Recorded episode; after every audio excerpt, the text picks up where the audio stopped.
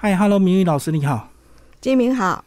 我们来介绍你的这个新的这个小说《此处收不到讯号》。嗯，老师一开始一样把你个人文学背景先稍微介绍一下。呃，我就是主要都在写小说，当然我也是也有在写散文这样子。但是写小说的我总比写散文那个我呃感到格外的快乐，可能是我比较喜欢沉醉在想象的世界里吧。嗯，呃，然后我平常也有在呃就是教一些文学创作的课程，有在大学里面协同教学，然后也有在一些写作班里面就是教学这样子。嗯。好，那接下来我们就来讲这次的新书，是你的第三本长篇小说。对，那讲一下这个是跟疫情有关系。里面其中有一章跟疫情有关系，就是严格来说，它是一本跟疾病相关的小说，关于这个长照的照顾问题。嗯，那你个人有面对吗？我个人其实就是很幸运的，我只有在很短暂的时间面对，就是我刚结婚的。那五六年这样子，是其实非常短暂。然后那个时候我就发现我婆婆啊，她有失智的一些症状，比如说她可能会时间很混乱啊，或者是说她吃过饭过一下，她又忘记她吃饭了。嗯，然后我就觉得，哎，这次数太频繁了。可是，在遥远的八零年代的时候，就是。那个时候对失智症大家不是很了解，嗯，可能就会觉得啊，老人可能记性不好啊，或是他想吃你就给他吃嘛，是对，就是并没有很在意。但是因为我个人那时候已经开始在写小说，然后你知道作者最在意的是你的文章有没有被刊登出来嘛，所以我每天都会去看报纸。然后以前报纸只有三张啊，其实你是反复的一直看，就是除了你自己。关注的副刊之外，就是一些国内外大师啊，医疗资讯也会看。我就看到了一个哎失智症的介绍，然后就医院它就是有一个，它也不是失智门诊，它那时候好像是放在身心科里面。它就是说，如果说你怀疑家里的长辈有类似这种时间感混乱或者是记忆的断片，就是可以带去检测。那它检测其实就是测试你一些日常的问题，比如说。今天是几号？端午节是几号？然后，呃，你的生日是什么时候？你的小孩是什么时候过生日？或者是说玫瑰花是什么颜色？反正都是一些很基本的。可是他过一下，他又会重复再问你：“我刚问你什么？”是很快的就重新，比如一分钟后，他再问你。所以有提问技巧跟是是是。然后这个当然它只是一个问答，它最重要，它还是要照你的。那个脑部的 X 光扫描或者是 CT 等等，然后反正就是做了很多检查之后，就是确定我婆婆真的是有失智症，可是她是非常极早期的，嗯，等于说我是在非常早的时候就发现了，所以嗯，一路上照顾她其实都呃不会说很痛苦，或者是说很棘手，也不太需要请看护，因为他就是顶多就是时间感混乱。哦，等于就有点像轻症，就对。对，它非常轻，而且它是吃药可以控制的。那它本身就是属于失智症，它有分一些妄想，都是是攻击性的。它是属于比较温和病人。我我记得我那时候照顾他最大的困扰就是。我公公都会跟我说他是假的啦，你不要被他骗了。就是有时候我要弄药给他吃，他就说，他就说他是假的。然后我婆婆因为他们以前那种传统家庭就是男尊女卑观念很重嘛，我婆婆都会劝我说，叫我不要不要就是跟他起冲突，因为我有我经常就是为了要让我婆婆获得比较好的医疗的那种照护。嗯，我会经常跟我公公顶嘴。那个时候，我觉得这个是我最棘手的。其他的关于长照的部分，我真的都没有遇到。因为我婆婆一直到去世的时候，嗯，她一直都还是应该是在失智症等级的第一级，嗯哼，就是一直吃药控制的很好，然后她也没有生理不能自理，然后她。就是他走的时候，甚至不是因为失智症的原因，而是一些糖尿病的并发症等等。对。可是既然脱离了这么久，怎么突然就想写这个议题？哦，因为我刚刚有提到说，我那个时候就是已经开始在写小说了嘛。哎，那写小说就是你会对于寻找小说题材这件事，就是有一种非常热切，就是你会觉得很想观察很多。呃，你身边的人事物有没有什么可以作为题材？但是题材它并不是说我不是写散文，我不可能赤裸裸全部就是直接写出来，所以都是要小说题材都要经过一些变变形嘛。对，那那时候我每天在观察我婆婆，我觉得失智症的人，他其实他的神情都有非常微妙的变化，就是说他这一刻他是记得这个现实世界的，他在下一刻他可能就去到他们失智症的世界，但是我们正常的人，我们并不知道那个世界究竟是怎样。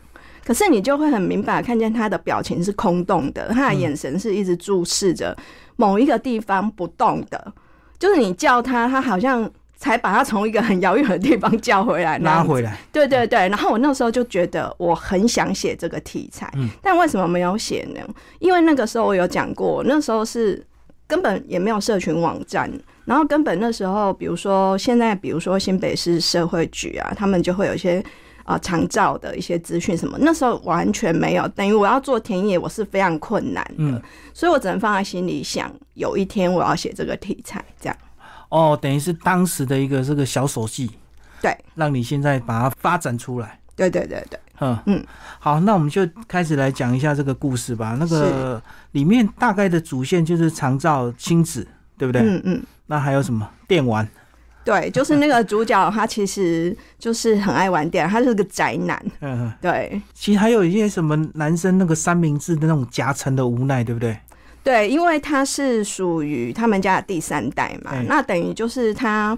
本来失业半年，就是他的公司就无预警的倒闭，然后结果他想要一直找工作，嗯，然后他有一个很严重的社恐，就是我们现在会觉得说有点雅斯伯格，就不太能够跟人家应对这样子，然后他就觉得就一直找工作找不到，然后对，然后忽然间他爸爸就打一通电话来把他叫回去，这是小说的开头，对，对他爸爸也许已经知道他失业，然后他爸爸的理由是说奶奶最近变得很奇怪，就是。比我，比我刚刚讲了我婆婆那些症状，几乎就是她奶奶发生的症状。然后有一天，比如说就不见了，迷路了，然后甚至就是她找不到回家的路。其实这个也是失智症经常会一刚开始会发发生的。嗯，对，所以就叫他儿子回来帮忙，而且给他薪水。他就想，我好像没有什么理由拒绝，而且他他爸爸，他跟他爸爸就是沟通不良的父子，但是呢，他爸爸就。拜托他，他就觉得我爸从来没有拜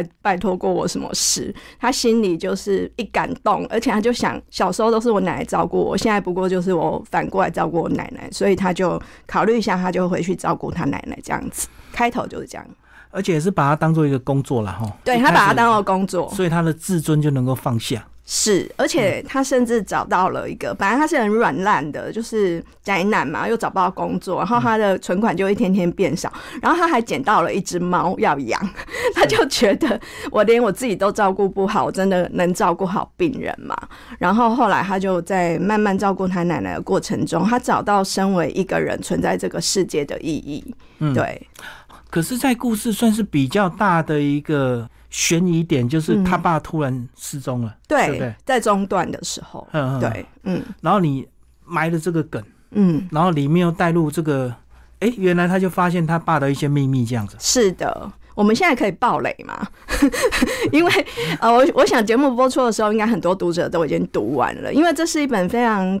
轻松好读，据说啦，我有些读者就是最近都回馈我他们的读书心得，他们都是一口气读完的。就是过往我出的小说，可能文学性的那种紫色会比较多，他们会读的比较痛苦，比较累。对，比较累，所以基敏读这本应该没有很累，应该很快就很轻松。然后他他虽然就是一个很沉重的题材，但是我刻意用一些比较轻盈的意象，比如说电玩的背景啊，就是那个主角，还有比如说他跟他的。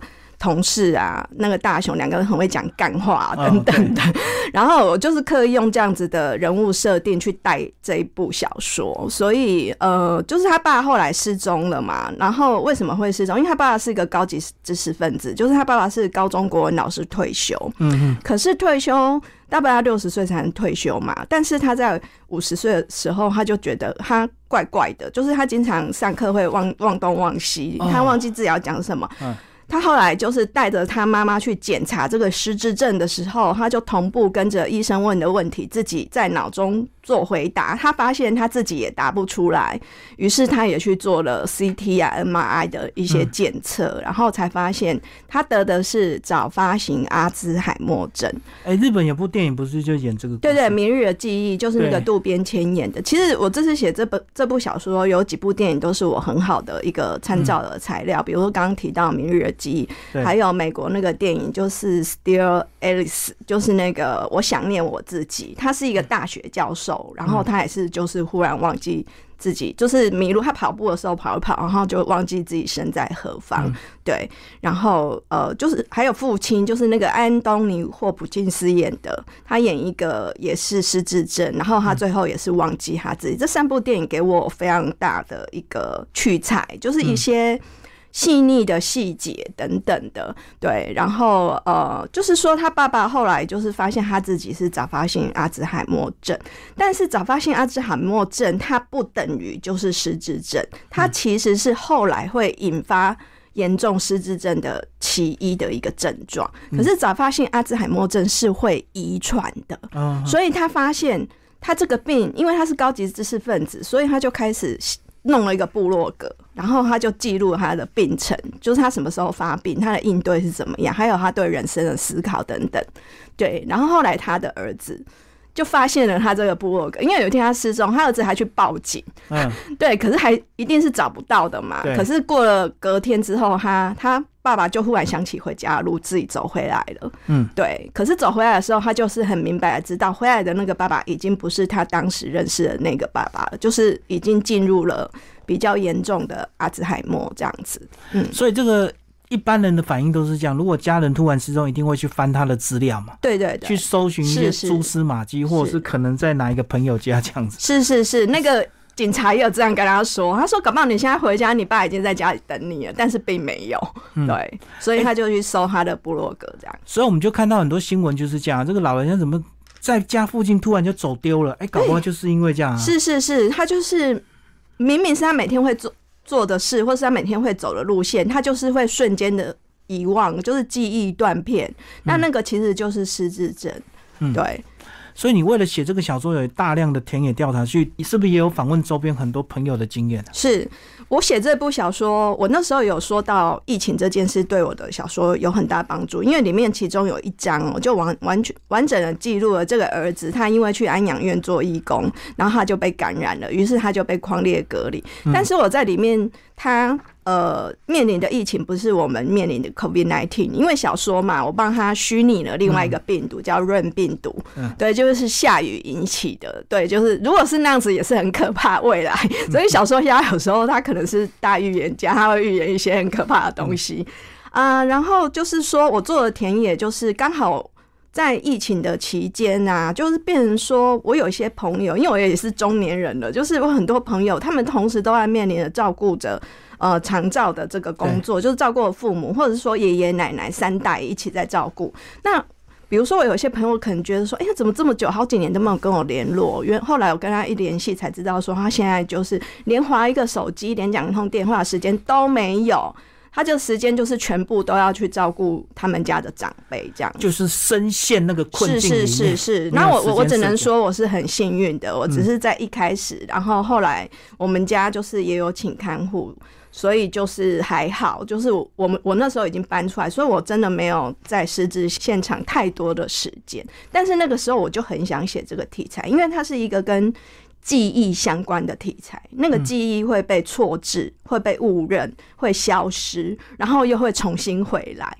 那我觉得记忆本来就是一个非常难以捉摸的一个非常庞大的文学性的。几乎非常多厉害的作家都很喜欢去写这个题材，对，比如说像那个法国文豪普鲁斯特，他就写了一部《追忆似水年华》，他整个全部就是在讲他童年的记忆这样子，对，所以我就很想写这个题材。好，除了那个难度高之外，另外你心里是不是也有希期望大家看了这个小说之后能够关注这个议题啊？等有点社会责任了。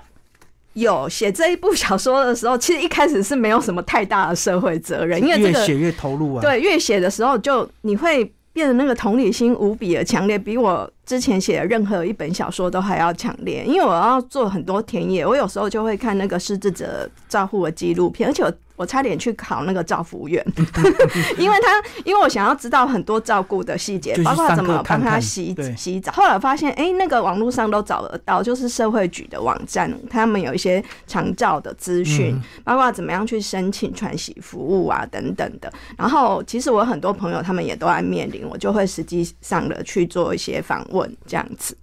哎，那如果这样的议题，如果是比较剧本式的写法，是不是那个儿子就会成功，然后励志，然后反转向上这样？因为他压力太大，又要照顾奶奶，又要照顾爸爸。我不知道哎，不知道那个导演会怎么改编这个故事。那也有可能是整个大反转啊，是 从此就变成功人士这样。对对对，然后宅男变总裁。然后这本小说里面除了失智，它其实放了超多的社会议题在里面，包括诈骗，包括网络交友，然后包括。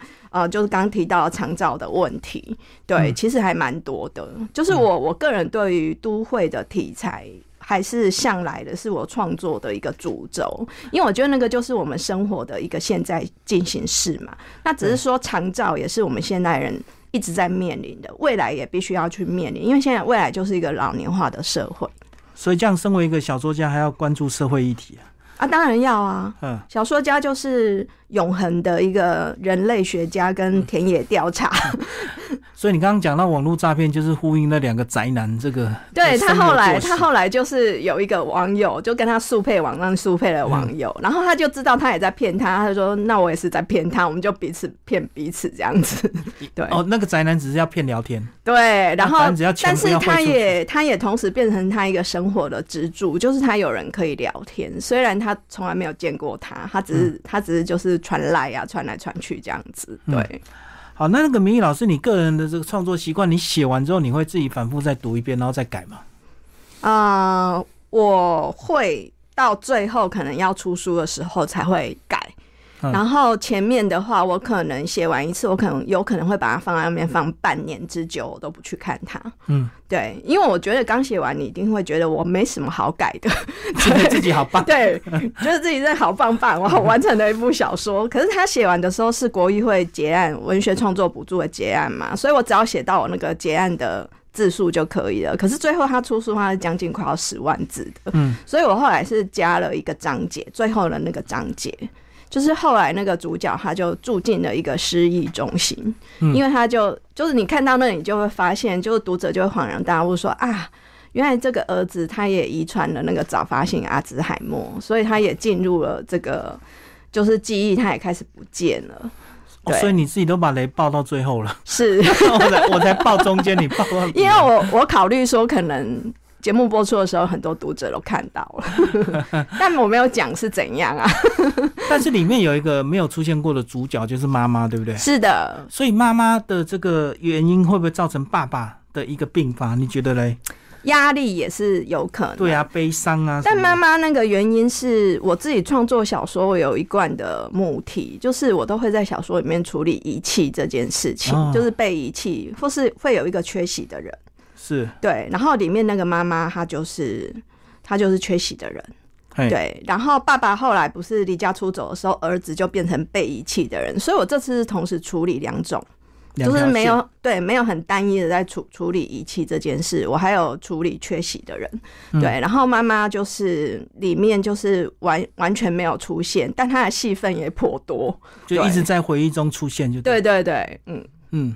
所以这样就是一个三代的一个故事。是的，嗯嗯，然后希望大家以后多多关注这个长照议题，因为早晚要面对。是啊，而且未来就是一个老年化的社会，就是你现在没有面对，你也会可能看着你的父母，他们可能就是那个夹心饼干，他们就是焦头烂额在处理这一些。哎，还好那个宅男没有生小孩，如果这样，他就四代很难。依照我的人设，他很难。可是有时候宅男也会遇到那种傻女，你知道吗？两个就傻傻的，然后就结婚，然后生一大堆小孩。嗯，你有没有关注到这个小孩？那那那个整个小说就不会这样，那又是另外一个故事。对对对，有有也是。也也不能否认有这样子的人，对对啊，很多人就是一直生一直生，然后就是不知道怎么办，那只好就是社会就一直一直补助补助了，那也不知道怎么办，对啊，嗯，不过这样子算是暂时松一口气啊，对你来说是是是，你这本这样子总共算是写多久啊？从疫情到现在吗？嗯，其实我是二零一九年拿到了国议会补助，然后那时候大概只有五千字的试写稿而已。哦，一个大纲是对，一个大纲，一个一个计划书，一个计划大纲，然后一个试写稿就是大概五千字。然后我拿到的时候，我就只开心了一天而已，因为之后完全不知道要写什么，我就停了半年在想这件事。他他有 时间限制有有有，他就是一年你就要结案。可是你可以再申请延长一年，你要另外再写一个报告书，告诉他你为什么要延长这样子。那最长就两年吗？两年就一定要写完。但是我两年写完的时候，就是他目前有九章嘛，然后两年写完的时候，他本来只有八章，就是我说的那八万字。嗯，所以我的新的结尾是最后的那又停下来了半年，因为我就想说，我之前。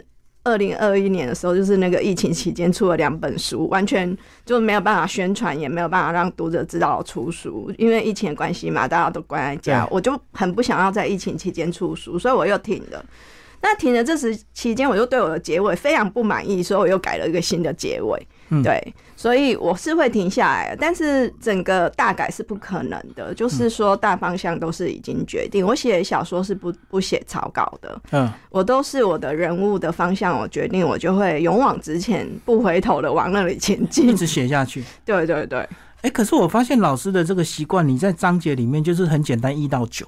不像有些人可能每个章节都取一些奇奇怪怪的名字。我本来是有名字的，我最后要出书的时候，我全部把它拿掉了。啊？什么考量？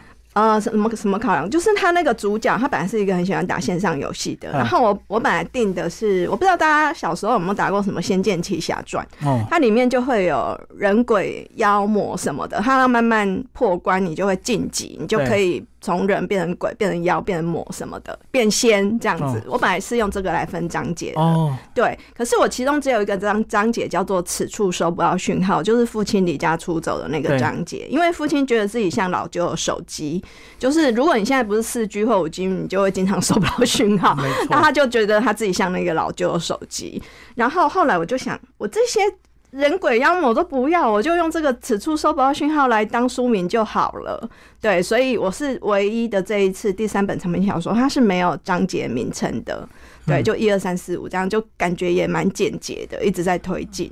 对，把它简化一气呵成是是，但是你在看小说的时候，尤其看到这个儿子他的整个对应事情的态度什么，你就会看到很多他是用电玩术语在说的。比如说，我现在就是要。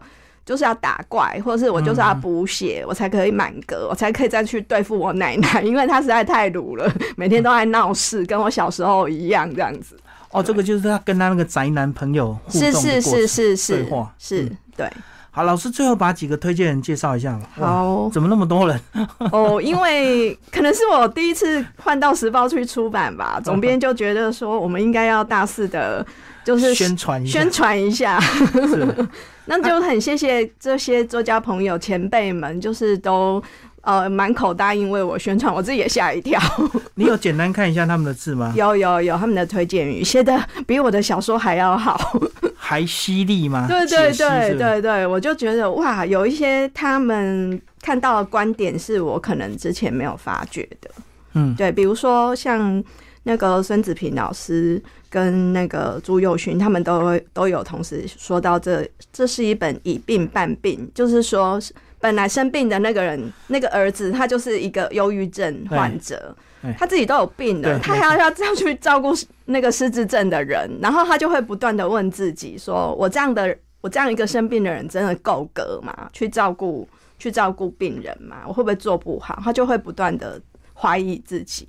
嗯，所以他是整部小说就是从他一开始怀疑自己到肯定自己的过程。可是当他肯定完自己之后，他自己就也失去记忆了，沉沦了。对，也不能说他沉沦呐，就是这是他的一个遗传性的疾病，他不能。抵抗的命运，但我我觉得我最要感谢的是那个黄信恩老师，他是医生作家，还有吴宁明老师，他也是医生作家，他们两个有提供我一些这这本小说里面的一些专业的细节的把关。他们说我都没有写错呢，对，然后就很压抑我去哪里做的功课，我实在是做很多功课，对，帮你校正一下。是是是，然后其中黄先老师就有请他在美国那个休斯登大学研究专门研究失智症领域的林静医师，我我有。补充在后记，然后他有对于就是我这本小说里面人物的那个失智的眼镜，他有提供了他专业的看法。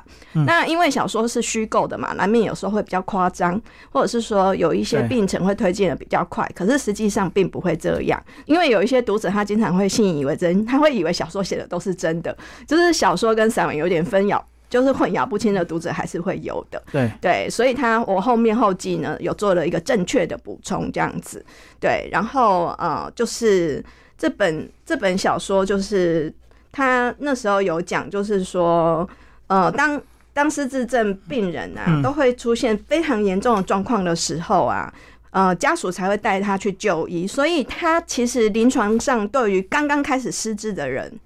他的那一块临床数据他是缺乏的，比较少。对，所以我刚好就写出了那个刚刚发病那个过程，所以他医生他就说他完全他不能否认这是可能存在的这样子，所以这个可能就是唯有小说才能做到吧。是，对，是。好，我们最后来讲，其实这个书名真的很呼应这样的症状，对不对？此处收不到讯号，就好像我们的记忆瞬间断片，然后就消失，是是损失了。是你当初就有想这样子的一个这个。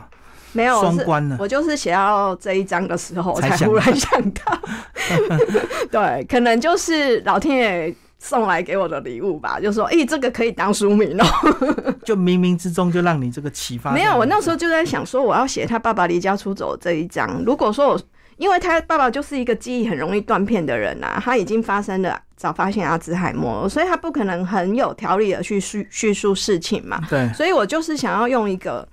因为我自己的烂手机也经常会收不到讯号，断讯断讯这样。对对对，然后有时候就要重开机，所以它里面就会有那种什么重新开机呀，有没有？或者是说此呃此处没有什么呃没有服务。然后那个没有服务，就是你有时候你可能你可能就是需要你的电电信公司，你就收不到讯号，没有，他就会给你没有服务这四个字。那我就觉得这个真的很适合，就是比如说他在照顾他奶奶的时候，他很想也在自己脸上写没有服务，因为他好累的，可是他还是要，他明明自己也有病，可是他还是要照顾他，所以他最后还是只好把他儿子找回来，一起来面对这件事，因为他知道他自己。